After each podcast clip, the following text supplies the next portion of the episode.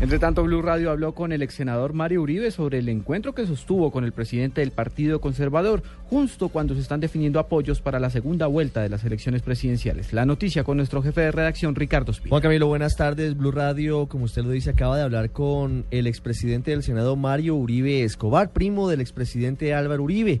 Mario Uribe, condenado por vínculos con paramilitares, pagó una condena de varios años de prisión en la cárcel La Picota de Bogotá. Él negó que se haya reunido para hablar de política con Omar Yepes Alzate, director del Partido Conservador.